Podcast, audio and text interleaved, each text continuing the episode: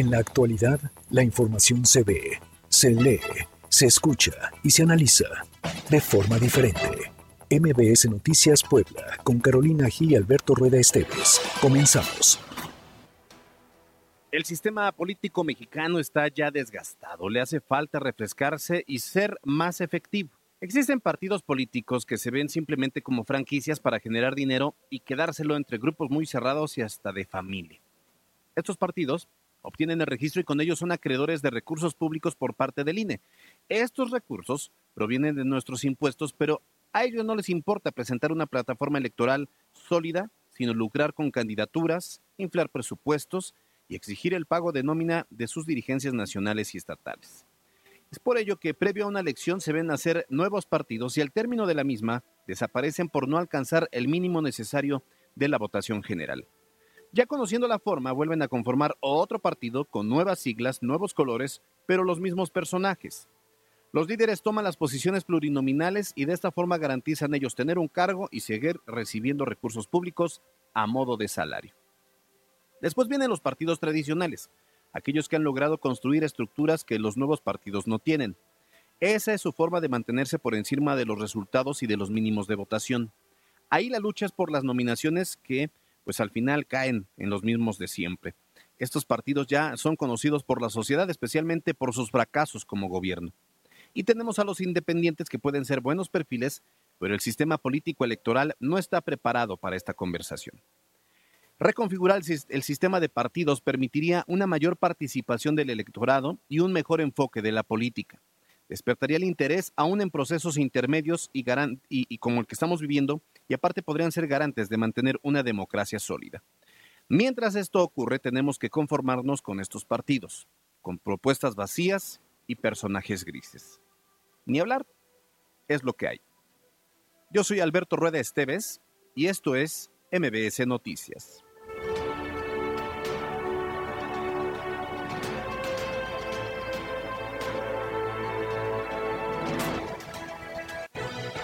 Carolina Gil y Alberto Rueda Esteves en MBS Noticias Puebla. Es lunes 24 de mayo y son las 2 de la tarde con 4 minutos y me da mucho gusto saludarlos y recordarles que estamos en vivo a través de MBS Noticias Puebla por EXA 94.1 FM, la frecuencia naranja. Y como todas las tardes, me da mucho gusto saludar a mi compañero Alberto Rueda. ¿Cómo estás? ¿Qué tal, Caro? Qué gusto saludarte. Saludarte a ti, a todo el auditorio. Excelente arranque de semana. De aquí hasta las 3 tenemos muchísima información a quienes nos escuchan a través de la frecuencia naranja 94.1 de FM a través también de las plataformas digitales y a través también de Facebook Live. No olvide que tenemos abiertas a su disposición todos nuestros eh, medios de comunicación, entre ellos las redes sociales, arroba arroba Cali-Gil y arroba Alberto Rueda E. De igual forma, tenemos una línea de WhatsApp para recibir comentarios, dudas, quejas, propuestas a través del número 22 25 36 15 35 y también saludamos entonces a quienes nos siguen por Facebook Live. Y Alberto, ¿qué te parece si vamos todos a opinar? Me parece bien. Súbete a un Hyundai Accent y sorpréndete. Potencia y rendimiento en un solo auto. Realiza tu prueba de manejo en Hyundai Cerdán 229-5400 y Hyundai Angelópolis 303-3000. Presenta. Todos a opinar. Hoy en Todos a opinar la pregunta para que participen es... ¿Confías en los protocolos para la próxima jornada electoral? Nuestras opciones de respuesta son sí, iré a votar. No, es mucha gente. No me interesa. Participen a través de nuestras redes sociales, arroba MBS Noticias Pue en Twitter y MBS Noticias Puebla en Facebook. Vamos todos a opinar. Súbete a un Hyundai Accent y sorpréndete. Realiza tu prueba de manejo en Hyundai Cerdán sobre Boulevard Hermano Cerdán y Hyundai Angelópolis en Beatrix Cayutul y ponga a prueba un motor Hyundai. Presentó. Todos a opinar.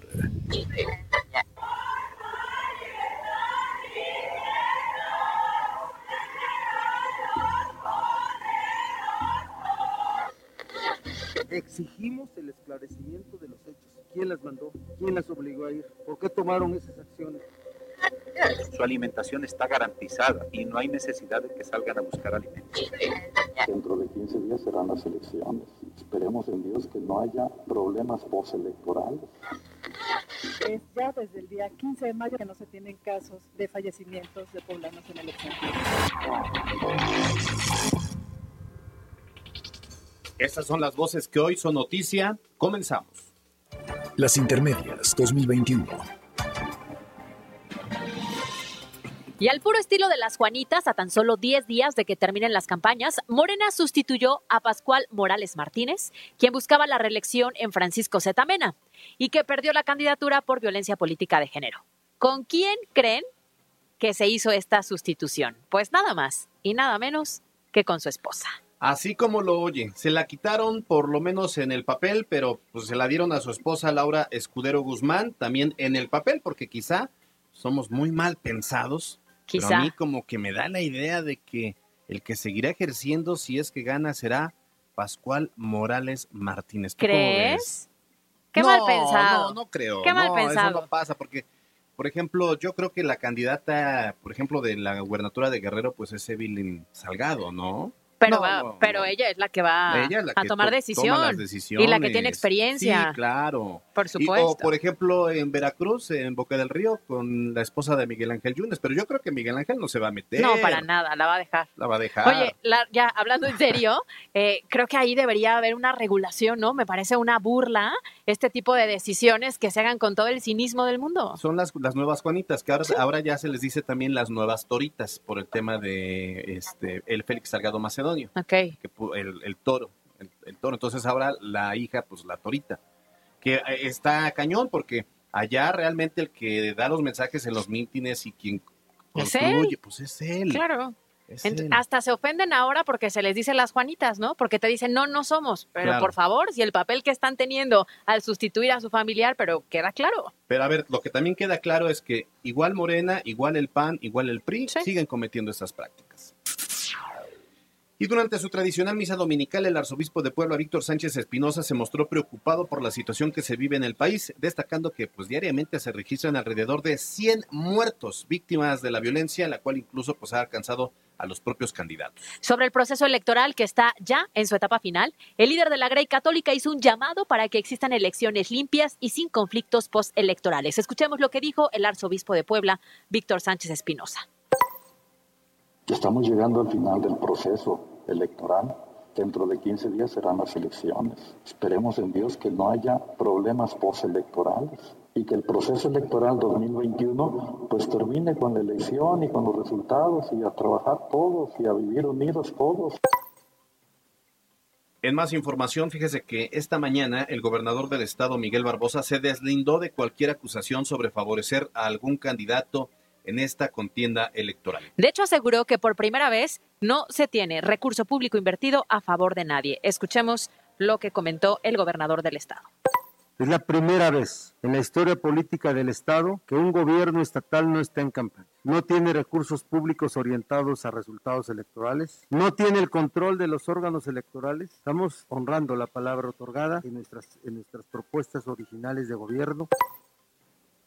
Mientras tanto, ante la falta de acuerdos y la incertidumbre sobre si habrá o no habrá debate entre los ocho candidatos al Ayuntamiento de Puebla, el mandatario estatal se pronunció a favor de que el Instituto Electoral del Estado organice por lo menos un encuentro. Y es que hay que recordar, Alberto, incluso lo dijimos el viernes aquí, que se esperaba que ese día hubiera la aprobación del debate. Sin embargo, se mandó a receso la sesión por falta de acuerdos entre los partidos políticos para el financiamiento de este encuentro. Y mire, quien no ha tenido, si bien una muy brillante campaña, pues es Edgar Yamil Gitani de Movimiento Ciudadano. Sin embargo, pues el abanderado logró hacerse viral con un video que subió a sus redes sociales declarándose listo para el debate entre los candidatos a la alcaldía. Si no lo ha visto, cheque nuestras redes sociales. ¿Y se acuerdan de Chucho Morales? ¿Te acuerdas, Alberto, de este video pidiéndole a un perrito de nombre Ping Pong que votara por él? Bueno, pues ahora resulta que una panista se sumó a esto y Lupita Leal no se quiso quedar atrás y se aventó la puntada de entregarle la propaganda a otro perro, invitándolo a votar por ella con la promesa de que lo va a cuidar. Escuchen. Hola, vengo a invitarte a que votes este 6 de junio por el PAN. Te entrego mis propuestas. Voy a protegerte. Bonito día. Pues sí, oye, yo creo que estos panistas tienen como un sexto sentido, ¿no? Una, un- una virtud, una, este, un don de poder platicar con los animales. ¿Lo habrá Oye, convencido? Yo creo, pues, a ver, escuchemos lo que respondió el perro. A ver.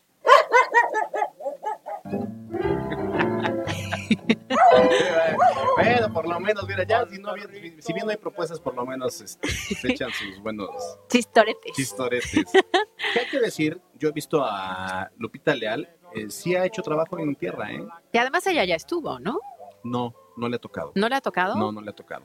Pero Aquí- ha hecho buen trabajo, ha, ha caminado en tierra, pero este, pues bueno, se aventó esta puntada. Se sumó Se a la sumó. petición del voto. Es que ya se le pide el voto a cualquiera, ¿eh? Ah, ya están, Con la este, intención de convencer a alguien, mira, el que sea. Y le dice Lupita, yo te voy a cuidar. Sí, y el perrito que le contestó, porque la verdad yo no, no se me da. El perrito dijo, wow, señalándose así, ¿a mí? Muy bien, pues en otras noticias más amables y también ya más serias, mucha atención porque mañana 25 de mayo vence el plazo para solicitar ante el INE una reimpresión de la credencial para votar, así que si perdió o le robaron su credencial, esa es la última oportunidad para hacer este trámite en cualquier módulo del INE o de lo contrario, pues deberá hacerlo hasta después de la jornada electoral del 6 de junio. Solo necesita presentar acta de nacimiento, comprobante de domicilio con no más de tres meses de antigüedad y una identificación vigente con fotografía, todos en original. Y recuerde que si no tiene su credencial para votar, no podrá ejercer su derecho al voto en las próximas elecciones. En la, cantidad, en, en la actividad de candidatos a la presidencia municipal de Puebla, a través de su transmisión en redes sociales, Claudio Rivera Vivanco, abanderada por la coalición Juntos Hacemos Historia, conformada por Morena y PT, propuso implementar la certificación de un sistema de gestión antisoborno en la administración municipal, así como designar a los mandos policiales por mérito. Mientras tanto, Eduardo Rivera Pérez, candidato por el PAN, PRI, PRD, PCI, Compromiso por Puebla, anunció en su recorrido por la central de Abasto su iniciativa Escudo Puebla, con la que se busca mejor seguridad, garantizando elementos policiales mejor capacitados, más cercanos y confiables, además de implementar comités vecinales en toda la ciudad para prevenir el delito. Por su parte, Roberto Ruiz Esparza, candidato por el Partido Verde Ecologista, anunció otra propuesta en materia de seguridad que consistiría en colocar cámaras de seguridad en todo el municipio y sus accesos conectados con la C5 para llevar a cabo un trabajo colaborativo con el gobierno del estado, así como el uso de drones para seguimientos en estos casos de delito. El candidato de Fuerza por México, Eduardo Rivera Santamaría, propuso la conservación de mercados del municipio a través de evitar su demolición y garantizar que no serán fiscalizados. Según dijo, busca preservar la economía de este sector. Alfredo Victoria Moreno, candidato por Partido Encuentro Solidario, propuso el mejoramiento de las condiciones laborales de los policías con el propósito de fortalecer la vigilancia de la ciudad, modernizar el sistema de cámaras y la creación de la policía de barrios con capacitaciones en derechos humanos y perspectiva de género. También asistió a la firma de compromiso por la Agenda Ciudadana de Derechos Humanos e Igualdad entre Géneros. Edgar Yamil Gitani, candidato por Movimiento Ciudadano, anunció la creación de empleos para adultos de la tercera edad con el propósito de generar una red de trabajo y oficios que enriquezcan la economía de la ciudad con los conocimientos que poseen para conformar una generación nueva de emprendedores y firmó el convenio de colaboración con organizaciones de la sociedad civil para erradicar la trata de personas en el Estado. Mientras tanto, Evelyn Hurtado Morales, candidata por el partido Nueva Alianza, propuso descentralizar la cultura mediante la creación del Instituto Municipal para la Conservación de las Culturas Indígenas y Rescate de las Lenguas Modernas. Por la tarde realizará una caravana desde el Parque Ecológico y hasta Angelópolis. Y es América Soto López, candidata por el partido Redes Sociales Progresistas, quien se mantiene sin registrar actividad. Hasta aquí los temas de electorales y vamos ahora con los temas de hoy. MBS Noticias Puebla, con Carolina Gil y Alberto Rueda Esteves. Información en todas partes.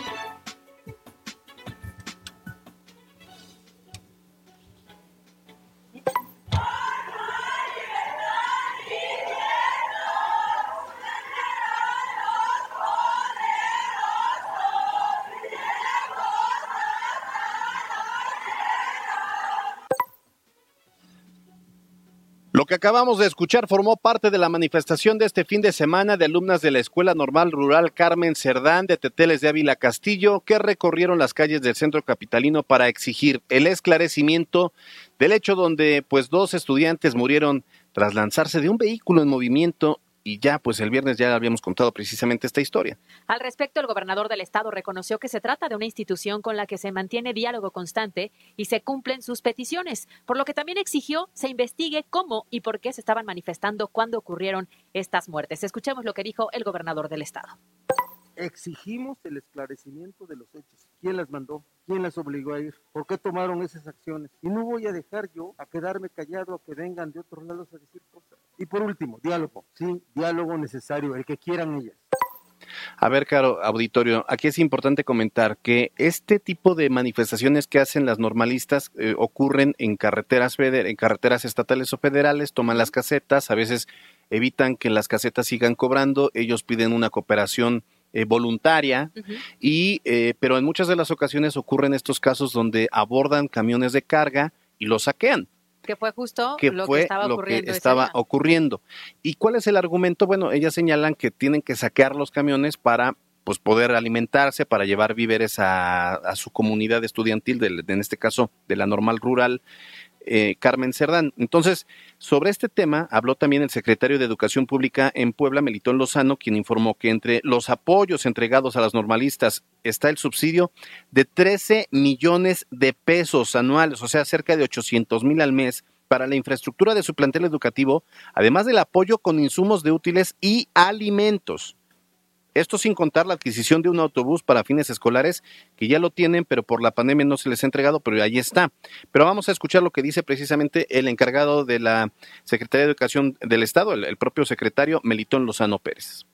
La inversión al día de hoy asciende a un monto total de más de 13.335.578.29, considerada en cuatro etapas. Por otro lado, referente a la ración, capítulo de alimentos, su alimentación está garantizada y no hay necesidad de que salgan a buscar alimentos.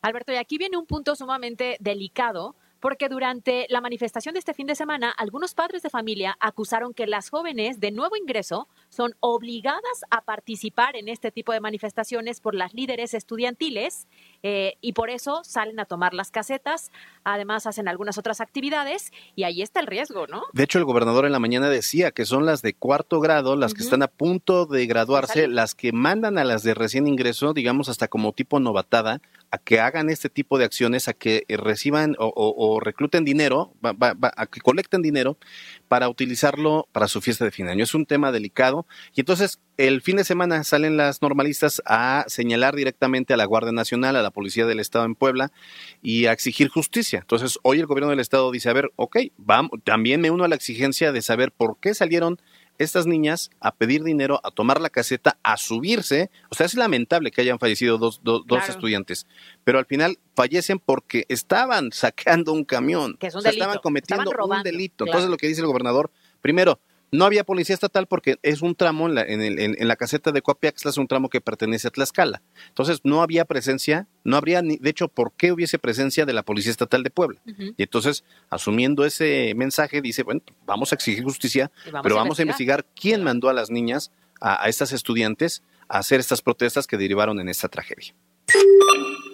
Y con pasos de tortuga avanza, o más bien se prepara la demolición del Hospital San Alejandro. A través de un comunicado, el Instituto Mexicano del Seguro Social reconoció que hasta el momento solo se han colocado las barreras de seguridad en el perímetro del hospital y se han realizado la limpieza en el interior, retirando plástico, vidrio y basura, así como la desconexión eléctrica de la red de agua potable y también drenaje previo a la demolición. Pareciera que lo que buscaban es más bien ganar tiempo, porque hasta la fecha no hay eh, agenda para la demolición porque falta adjudicar los trabajos de desmantelamiento y retiro de puertas de madera, herrería, cancelería, muebles, accesorios sanitarios y pues todo el escombro. Y resulta que el documento explica que será el contratista quien determinará los tiempos para la demolición sin afectar las viviendas circundantes al edificio por los riesgos que esto conlleva. Pero recordemos que hace algunas semanas decían, ya vamos a empezar, ya estamos listos.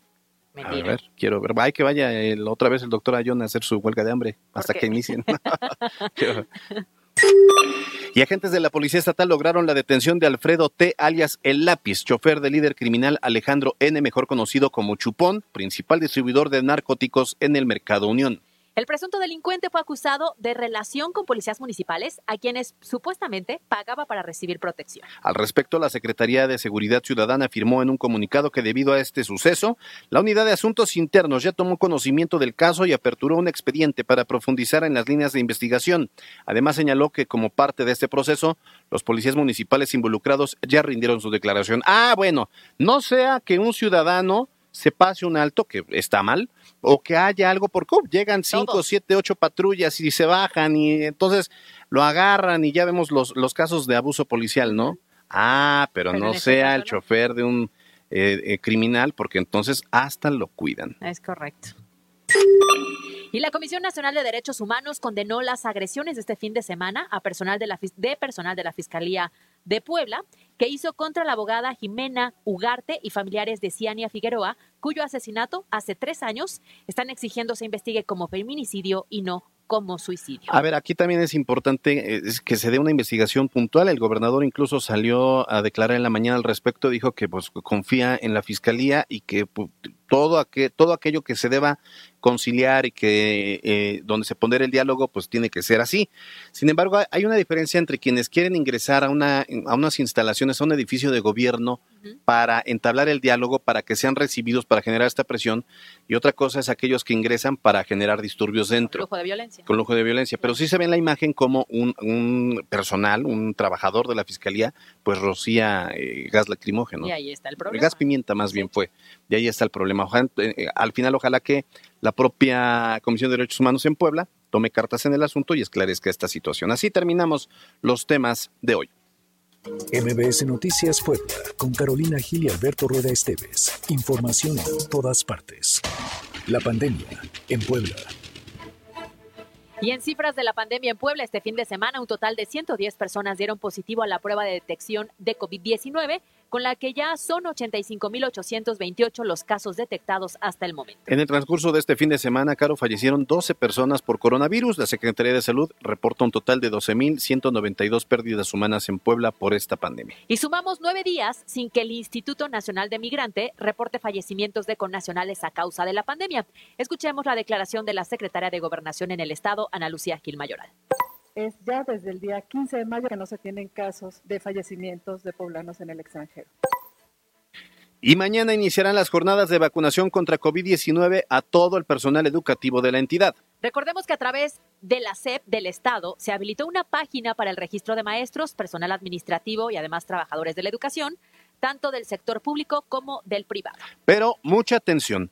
Después de las denuncias que se han recibido de que la página marca un error al momento de ingresar la CURP, las autoridades han dado una alternativa para quienes no se han podido registrar. Mira, lo primero que hay que hacer es que deben identificar la sede que les corresponde de acuerdo a su centro de trabajo.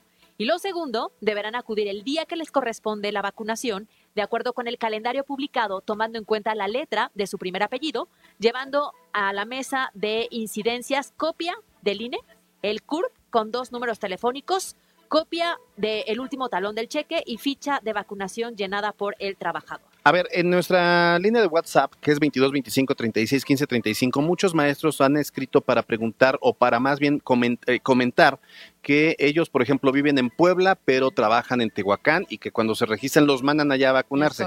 bueno, es que así es. Es, de acuerdo. Exactamente. Efectivamente. puede haber gente del interior del estado que da clases en Puebla y tendría en ese caso que venir a Puebla a la vacunación. Entonces, para que lo tengan en claro, así, así se, se marcan las reglas. Hasta aquí la información. Vamos a un corte y volvemos con más.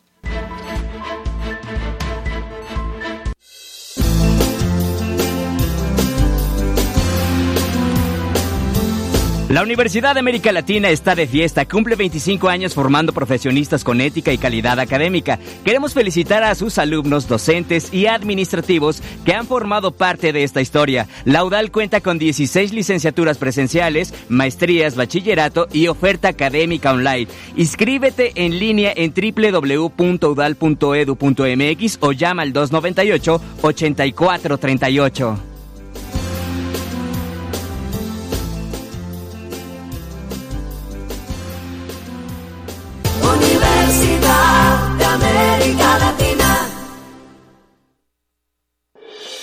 Estás escuchando MBS Noticias Puebla con Carolina Gil y Alberto Rueda Esteves. Información en todas partes. En un momento regresamos. MBS Noticias Puebla con Carolina Gil y Alberto Rueda Esteves. Información en todas partes. Continuamos. Las 2 de la tarde con 30 minutos y seguimos con más información. Y Alberto, hoy Mariana nos preparó una nota sobre las elecciones que se realizaron en el 2020 en plena pandemia en otros estados de la República y cuáles fueron las medidas sanitarias para garantizar el proceso. Escuchemos. En contexto. México celebrará el proceso electoral más grande de su historia y posiblemente uno de los más peculiares debido a la presencia de la COVID-19. En total, se elegirán 3.465 cargos públicos entre 15 gubernaturas, 500 diputaciones federales, 1.027 diputaciones locales y 1.907 presidencias municipales y 16 alcaldías. Aunado a ello, México ha generado experiencia propia en las elecciones del año pasado, donde la pandemia presente en las jornadas de Coahuila e Hidalgo provocó que se rebasara el nivel de abstencionismo en un 50%. Esto a pesar de que en Coahuila se emitió el protocolo de seguridad sanitaria para las campañas electorales, mientras que en Hidalgo se emitieron recomendaciones para los comicios. En ambos casos, se cumplieron estas disposiciones y el desarrollo de las diversas etapas del proceso electoral no incrementó los contagios de coronavirus. El control del aforo de personas durante los eventos de campaña será uno de los mayores retos, considerando el número de cargos a elegir y la magnitud de la lista nominal de electores. Para este proceso electoral se establecieron lineamientos donde, entre algunas cosas, se establece que el personal designado para realizar actividades de campo no podrá pertenecer a grupos vulnerables y será equipado con cubrebocas lavable, careta o lentes protectores de acrílico o material similar, gel antibacterial en botella portátil y guantes de nitrilo o un artículo similar. Las áreas destinadas para emitir el voto serán previamente sanitizadas y se mantendrán protocolos para mantener la sana distancia. A los asistentes se les solicitará el uso obligatorio de cubrebocas en todo momento. Para MBS Noticias, Mariana Flores. MBS Noticias Puebla, con Carolina Gil y Alberto Rueda Esteves. Información en todas partes.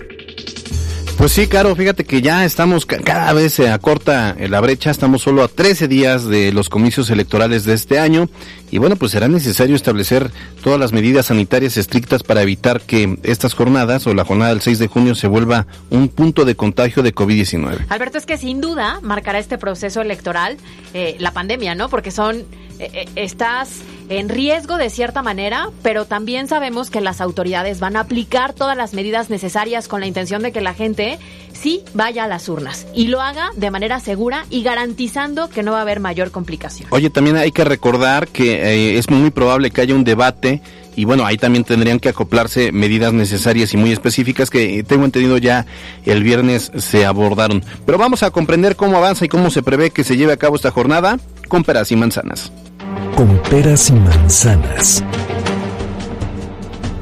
En la línea telefónica tenemos al consejero presidente del Instituto Electoral del Estado, Miguel Ángel García Onofre. Presidente, ¿cómo está? Buenas tardes. Hola, ¿qué tal Alberto? Buenas tardes, un gusto saludarte. Presidente, buena tarde, le habla Carolina Gil. Oigan, ¿cuáles serán entonces los protocolos de sanidad que se van a aplicar para esta jornada electoral? Hola Carolina, buenas tardes. Buenas tardes. Los, los protocolos para, para el día de la jornada electoral están establecidos ya por el Instituto Nacional Electoral mediante los acuerdos respectivos. Eh, recordar que esta parte de, funcionamiento de la integración y ubicación de mesas directivas de casilla es una atribución que tiene conferida de manera exclusiva al Instituto Nacional Electoral.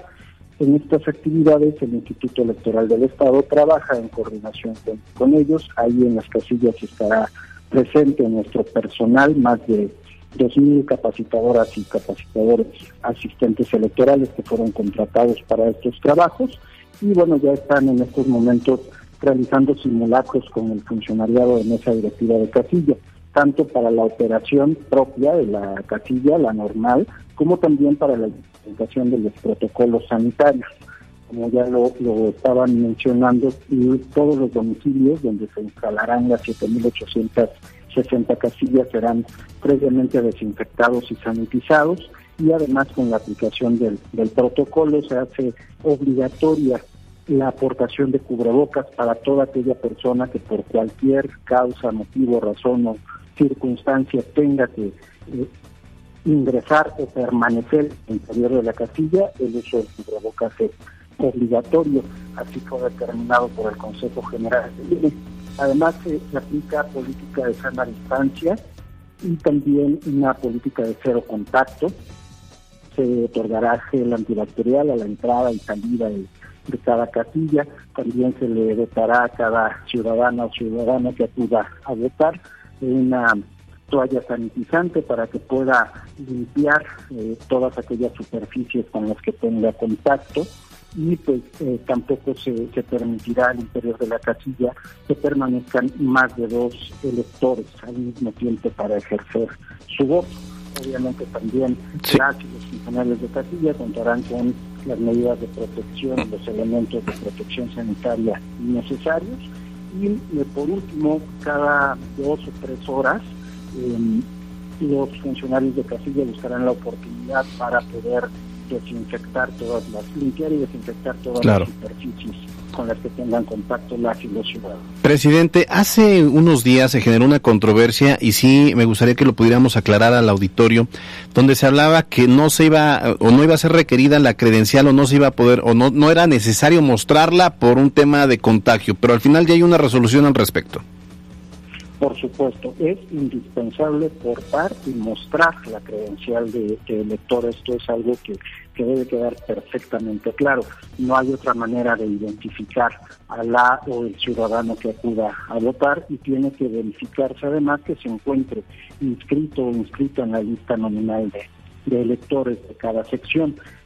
La única diferencia que se establece ahora en el protocolo es que no se entrega mano a mano la credencial, se coloca en la mesa para que la presidenta, el presidente, bien quien ocupe la secretaría de la mesa directiva de Casilla, puedan ver los datos y poder comparar con la lista de electores, es decir, no se entrega en la mano del funcionario o de la funcionaria, sino que se coloca en la mesa para evitar el contacto entre ambas personas. Pero sí es indispensable portar y mostrar la credencial para votar con fotografía. Presidente, y hasta el momento, ¿cómo avanzan estos simulacros, estos ensayos que se están realizando? Son eh, simulacros que se, se realizan con todas y todos los funcionarios de casilla que han aceptado participar. Eh, la, vez anterior comentábamos que ha habido muy buena respuesta de la ciudadanía para la integración de las mesas directivas de casilla y aquí es, es cuestión de que se pongan de acuerdo con el personal del INE, con el personal del IE, para que puedan eh, reunirse en un mismo lugar, preferentemente en el lugar donde va a instalarse la casilla, y puedan realizar la simulación de todas las actividades. Es una eh, una actividad indispensable que se realiza, forma parte de la capacitación del funcionariado en esa directiva de casilla y es obligatorio que cada, eh, cada casilla, los funcionarios y las funcionarias de cada casilla realicen al menos un simulacro de la jornada electoral. Oiga, estamos platicando con el presidente consejero del Instituto Electoral del Estado, Miguel Ángel García Onofre, y presidente Vela, hace también días atrás, eh, de hecho semanas atrás, se ha generado otra controversia que tiene que ver con el debate. Hoy el gobernador también se ha pronunciado al respecto, hizo un llamado al Instituto Electoral y a los candidatos y candidatas a la presidencia municipal de Puebla para que haya por lo menos un debate. Entonces la pregunta es, ¿habrá o no habrá debate? En estos momentos estamos a la espera de la, respuesta que nos tenga el Instituto Nacional Electoral, específicamente el área de fiscalización, a una interrogante que surgió durante los, los trabajos de, determinación de la mm, realización o no del debate. Eso tiene que ver con los gastos que se generen, más allá de quién los sufrague, si fuera el Instituto Electoral del Estado o los partidos políticos, como se señala en el lineamiento para la organización de debates, es importante saber si estos gastos son fiscalizables, ya que los topes de gastos de campaña son reducidos en esta para esta elección al tratarse únicamente de 30 días de campaña. Y entonces si estos gastos fueran fiscalizables em, podrían generar algún inconveniente en términos de topes de gastos de campaña para algunos partidos políticos. Por ello es que estamos precisamente en, espera de esta respuesta del área de fiscalización de línea para que nos determine si son o no son fiscalizables estos gastos y a partir de ahí poder continuar claro. con los trabajos. Sí, sin embargo, la veda electoral entrará, o este de tiempo de análisis del voto a, a, el miércoles 2 de junio, quiere decir que tendremos nueve días todavía de campaña. ¿Cuándo se tendrá que resolver esto? Porque pues ya estaríamos entonces contra el tiempo. Sí, claro, es, es cuestión de, de, horas. Nosotros estamos esperando que de un momento a otro se dé esta respuesta.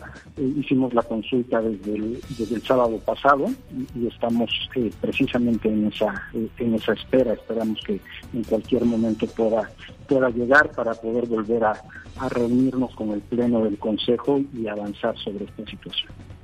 Muy bien, pues le agradecemos mucho su intervención. Estuvimos platicando con Miguel Ángel García Onofre, consejero presidente del Instituto Electoral del Estado. Gracias, buena tarde.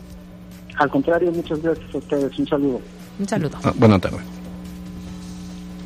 MBS Noticias Puebla, con Carolina Gil y Alberto Rueda Esteves. Información en todas partes. Y bueno, la encuesta de este día, de este lunes 24 de mayo, en, en nuestras redes sociales fue ¿Confías en los protocolos sanitarios para la próxima jornada electoral? El 54% de las personas que participaron nos dicen sí e, y, y, también iré a votar. El 27% nos dice no, es mucha gente, y el 21% nos dice no me interesa. Así la opinión de las personas a través de las redes sociales. Pues qué bueno que entonces la mayor, por lo menos la mitad, está pensando en ir a votar. Ah, y ahí vamos también. Hasta estaba yo pensando, hoy no nos hemos equivocado tanto. Ah. Ah, pero no fue nuestra culpa. No, no, por supuesto que no. Oye, ¿ya tú listo para votar? Yo ¿Votas sí, en Puebla, sí, sí, sí, voto en la ciudad de Puebla y de hecho la casilla va a estar enfrente de mi casa, su casa de todos. Yo les aviso cuándo, pero. ¿Yo les aviso dónde? Yo les aviso dónde y cuándo los esperamos. No, sí, va a estar enfrente.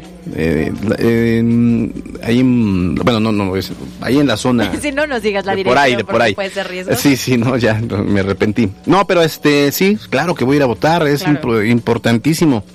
¿Sabes qué? Entre más vas creciendo, entre más te llega la bola de años, también te llega la bola de conciencia. claro. Entonces es re, totalmente una responsabilidad nuestra. Vas identificando muy bien la responsabilidad ciudadana que tienes, como el derecho también ciudadano, porque claro. es ambas cosas, ¿no? Entonces, nosotros les recomendamos que verifiquen muy bien dónde va a estar la casilla en la cual tienen que ir a ejercer su voto y que acudan, que planeen muy bien las horas, porque de pronto hay horarios pico y a lo mejor podrían encontrarse a muchas personas, pero si van muy temprano igual y no tanto, si van a las 11 de la mañana, ¿no? Ajá, ándale. que planifiquen muy bien el horario para que lleguen porque ante las medidas sanitarias te puedes tardar un poquito más claro. que en una jornada regular. Ahora, si seguimos los protocolos, si seguimos las indicaciones, va a fluir. Claro. ¿Y sabes por qué también quiero yo ir a votar?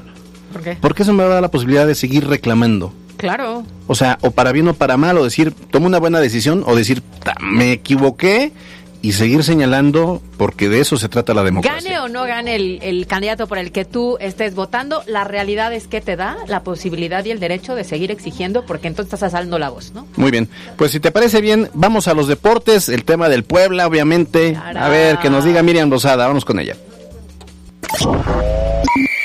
En la cancha, con Miriam Lozada. Muy buenas tardes, Caro Alberto. Iniciamos con las noticias deportivas.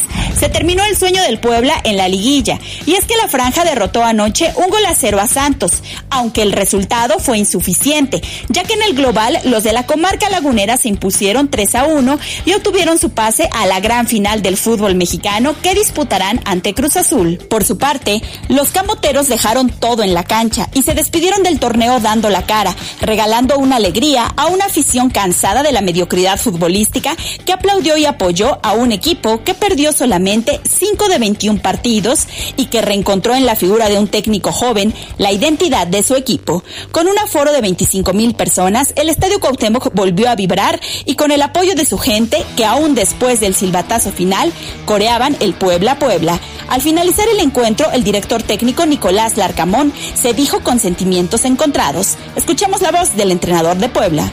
Me quedo eh, una mezcla, es una mezcla rara, porque por un lado hay muchísimo orgullo, mucho, mucho concluyen muchas cosas positivas respecto de todo lo que fue la, la campaña y toda la temporada y no solamente lo bueno de la fase regular, sino también la respuesta del equipo a lo largo de toda la liguilla. También me queda una sensación fea de, lo que hubiera sido esta serie sin, sin algunos, eh, sí, sobre todas las cosas, sin eh, esa falta que termina derivando, sumado a quizás pequeños fallos que, siento que marcaron el rumbo de los, de los partidos, sobre todo el partido allá en Torreón. Obviamente que también soy muy consciente de que primeramente eh, nosotros también tenemos que hacer nuestra autocrítica de las cosas que podríamos haber hecho mejor para, para quizás competir de mejor manera a lo largo de los, de los 180 minutos.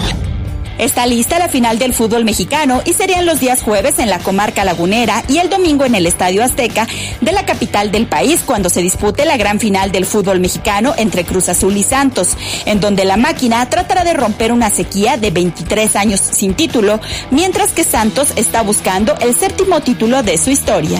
A las 9 de la noche de este lunes se disputará el juego de ida de la final de la Liga MX femenil, cuando Chivas reciba a Tigres en el Estadio Akron. Hay que recordar que fueron clasificadas 1 y 2 en la tabla general en el torneo regular y el próximo lunes se dará el juego de vuelta en el Estadio Universitario de Nuevo León. De forma dramática, el Atlético de Madrid se convirtió en el campeón del fútbol de España al derrotar dos goles a uno a Valladolid. Pese a que a la misma hora Real Madrid hizo lo propio con idéntico marcador sobre Villarreal, pero los dos puntos de ventaja de los colchoneros terminaron por concretar su título número 11. Hay que destacar que en la plantilla el mexicano Héctor Herrera se coronó campeón. Los Pericos de Puebla ganaron su primera serie de la temporada 2021 de la Liga Mexicana de Béisbol al imponerse dos juegos a uno a los Guerreros de Oaxaca, aunque estos últimos el pasado domingo derrotaron 21 carreras a 9 a los poblanos, donde los batazos estuvieron a la orden del día y el nulo picheo por parte de ambas novenas. Y finalmente les platico que el piloto mexicano Sergio Pérez acarició el podio en el premio de Mónaco al terminar ubicado en el cuarto lugar, aunque su desempeño fue sobresaliente al recuperar hasta cinco posiciones luego de iniciar la parrilla de salida en el sitio número 9 con la escuadra de Red Bull y donde su coequipero marcó el primer lugar del campeonato por encima de Lewis Hamilton. Por el momento, hasta aquí las noticias deportivas. Yo soy Miriam Lozada y nos escuchamos el día de mañana. En un momento regresamos. Estás escuchando MBS Noticias Puebla con Carolina Gil y Alberto Rueda Esteves. Información en todas partes. Continuamos en NBS Noticias Puebla con Carolina Gil y Alberto Rueda Esteves. Información en todas partes. Son las 2 de la tarde con 52 minutos y Alberto, estamos muy contentos y queremos felicitar a la Universidad de América Latina porque está cumpliendo 25 años. Se dice tan fácil, pero implica tanta ¿eh? responsabilidad y el profesionalizar a tantos jóvenes y a tantas generaciones. Una felicitación tanto a pues toda la planta docente, a los alumnos, a los padres de familia que toman estas decisiones inteligentes y por ello tenemos en la línea telefónica a la maestra Lorena Gómez Pérez, vicerrectora de la UDAL. ¿Cómo está? Buenas tardes. Hola, muy buenas tardes Alberto, muy buenas tardes Carolina, un gusto estar con ustedes. Igualmente, de entrada, extender una felicitación, lo decíamos, por este logro, ¿no? O sea, son muchos años y es un gran compromiso, pero sobre todo el que nos puedan platicar cuál es la oferta que tienen en este momento, porque hay muchos jóvenes que están por decidir cómo continuar sus estudios profesionales y puede ser una muy buena opción. Ok, si me lo permites, pues como tú bien lo dices, estamos cumpliendo 25 años de formar profesionistas con ética y con calidad académica y hacer extensivo este reconocimiento y esta felicitación a todo el personal administrativo de servicios generales, alumnos, exalumnos este, y toda la familia de la comunidad UDAL.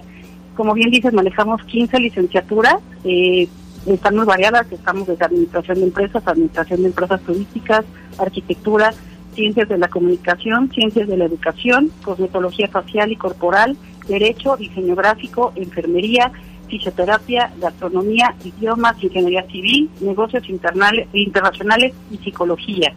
Basta hacer mención que cada una de las licenciaturas tiene su propio eh, taller o sus propios laboratorios que están muy bien equipados y también invito a todos aquellos que quieran una este, educación de calidad a que se integren con nosotros y que formen parte de la comunidad exitosa, la comunidad rural.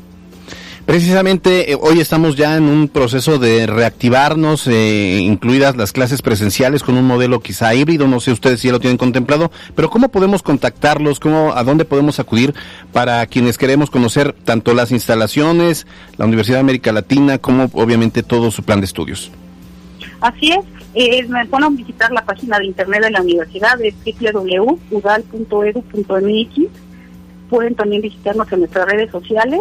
Hay una plática muy interesante el día de hoy con el actor Lalo España, hasta las 6 de la tarde en Facebook Live, donde la pueden, la pueden ver. Ah, muy bien. Este, donde hacemos obviamente el énfasis de que cumplimos los 25 años y este, y bueno, también nos pueden marcar a los teléfonos 298-8438 o 2 eh, 22 22 37 14 05. Este, también estamos en Twitter, en TikTok, todas las redes sociales que los chavos están ahorita, este, ¿cómo se llama?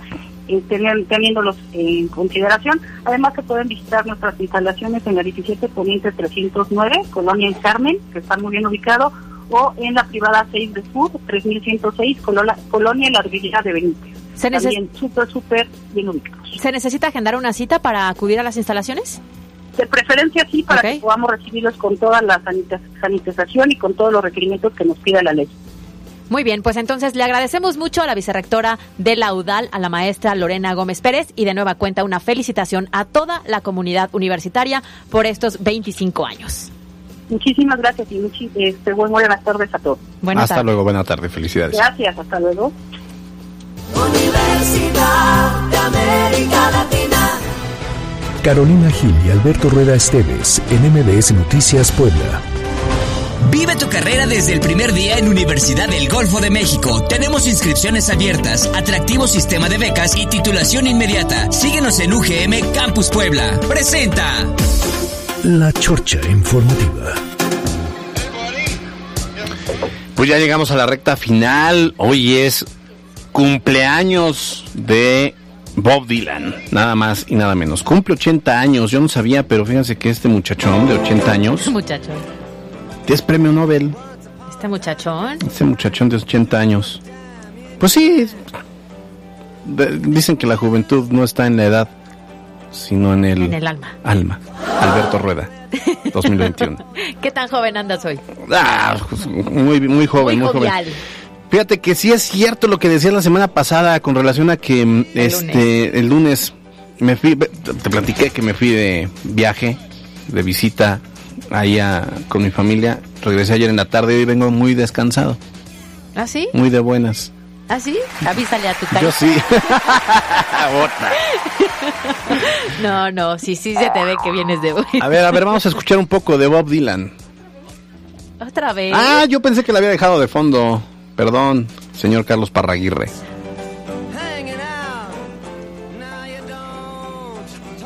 ¿Vas a cantar? No, no, yo quería escuchar. Ah. Si quieres a las tres. Ah, bueno, ok, a las tres, este, aquí descargo una playlist en mi teléfono, entonces mejor. Oye, tengo un dato curioso. A ver, cuéntame. Porque quiero saber, ¿cuánto pagarías por una prenda de vestir? ¿Cuánto es lo máximo que has gastado? ¿Si eres gastalón en eso? o No, no, no, a ver, no me limito, pero pues tampoco soy tan extravagante. Pero un- una, una prenda de vestir, a lo mejor un traje, cuatro mil, cinco mil pesos. Bueno, es que si los trajes dos piezas, ¿no? Entonces eso implica que sí es un poquito más costoso. Zapatos, a lo mejor máximo, máximo, tres mil quinientos. 3.500. Unos buenos No, zapatos, es que, que son no los que traigo en este precio. momento y tiene hace cuatro años que los compré y es una maravilla. Es inversión. Es Ahí inversión. ¿no? Claro. Es que digo que no le llegas al precio porque resulta que Gucci tiene eh, el récord Guinness por vender los jeans más caros. Y el costo era 3.314 dólares, lo que implica Mm, prácticamente... Setenta y tantos mil pesos. Correcto. usted. Bueno, lo, lo estamos platicando en el corte y me decía Caro que si los tuviera, pues a lo mejor sí. No, tampoco los compraría. No, honestamente no. A ver, si yo los tuviera en exceso, ¿no? Porque si solo tengo eso, pues evidentemente no los voy a comprar, pero a lo mejor si tuviera mucho, mucho, mucho, mucho dinero, Pues diría, no. órale va, tres. Por favor, tres para el ¿Tú, fin Ca- de. Parraguirre, los, si los tuvieras, los gastarías en eso? Eso ¿Tú, este, no Yasmín Tamayo? No. No. tampoco. Yo mejor los gastaría en chupe, pero pues Ay, no, no, sí, 80 mil. A ver, Ah, no, tampoco. O sea, hay unas botellas, Luis XVI, Ah, que bueno, vale claro, también, claro, claro, creo, claro. 75 mil pesos la botella. No. es un gustito que la se dan compras a algunos. y se te rompe la botella. se evapora. Se evapora. Oye, ¿cuánto es lo más que has gastado en un obsequio? Yo decía. En un- O- no, no, no o lo puedo más caro responder que te esa dado. pregunta. No, ¿por No. qué no? No, no, no, no. Te vas a evidenciar aquí, no, No, te está no sé. escuchando nadie. No, no, no. No, pero no, no, este, no, no me acuerdo aparte. qué mentiroso. ¿Tú? Yo decía que lo más caro que yo he dado creo que es un viaje. Bueno, ya me acordé el 10 de mayo, los 50 pesos. Para que se los comprara lo que quisiera. Y en, y en estos momentos de la vida. Oye, a ver, a ver, a ver, ahí va, ahí va, ahí va. ¿Qué viaje? ¿A dónde fue el viaje? Este. Este. es A que nos fuimos, no, A nos fuimos de viaje a Chicago. Ah, bien. Ah, bueno. Sí, sí. Sí, estuvo sí, padre, sí. ¿no? Y a- ah, Ajá. ah, lo invité a Atlisco. Lo invitaste a Atlisco, pero como que te hizo el feo y dije, ah, está bien, a Chicago, vamos. a vamos. Chicago, órale, va, vamos. Sí, Oye, es un viaje. ¿y el más, el regalo más caro que te han dado? Oye, a ver, pero, pero hay, hay, a ver, ahí te va una estás, cosa. tú estás evadiendo no, no, el no. tema. Una cosa es un regalo que es una experiencia, Costoso. como este, un Ah, viaje. bueno, claro. Pero hay regalos que pues sí te los quieres llevar puestos. ¿Sí? No. ¿Cómo cuál? No sé, pues este, un buen teléfono, un buen Ah, reloj. Claro, claro, claro, claro, sí. Para claro. quienes somos más aquí geeks, pues una. ¿En eso sí gastarías o no? En eso sí. En eso sí. O sea, a ver, si tú me dices, este, 25 mil pesos algo, un, un pantalón o un traje, unos zapatos, no, yo mejor denme los 25 mil, me compro una nueva computadora, Sí, la, sí, la más nueva. razón.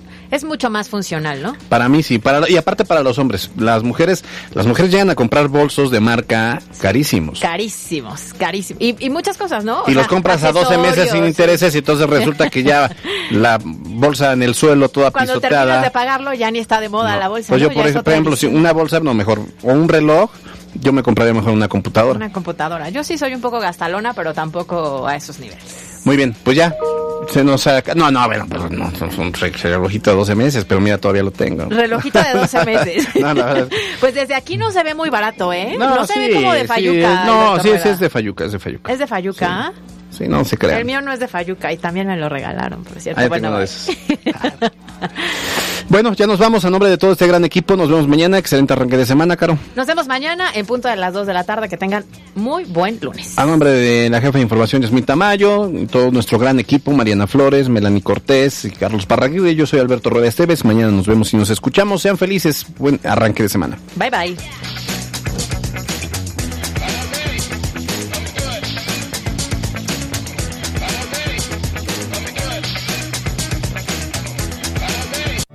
Tu carrera desde el primer día en Universidad del Golfo de México. Tenemos inscripciones abiertas, atractivo sistema de becas y titulación inmediata. Síguenos en UGM Campus Puebla. Presentó.